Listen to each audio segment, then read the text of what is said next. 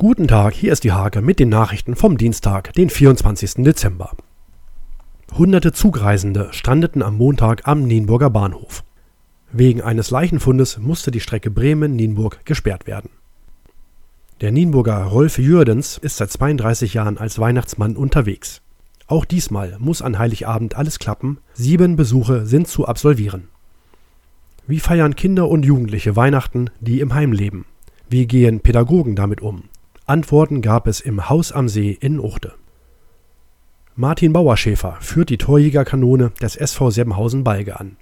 23 Tore erzielte der Routinier bisher und setzt sich darüber hinaus gegen Rassismus ein.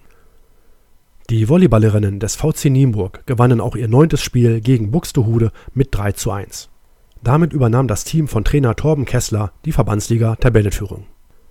Diese und viele weitere Themen lest ihr in der Hake vom 24. Dezember oder auf www.diehake.de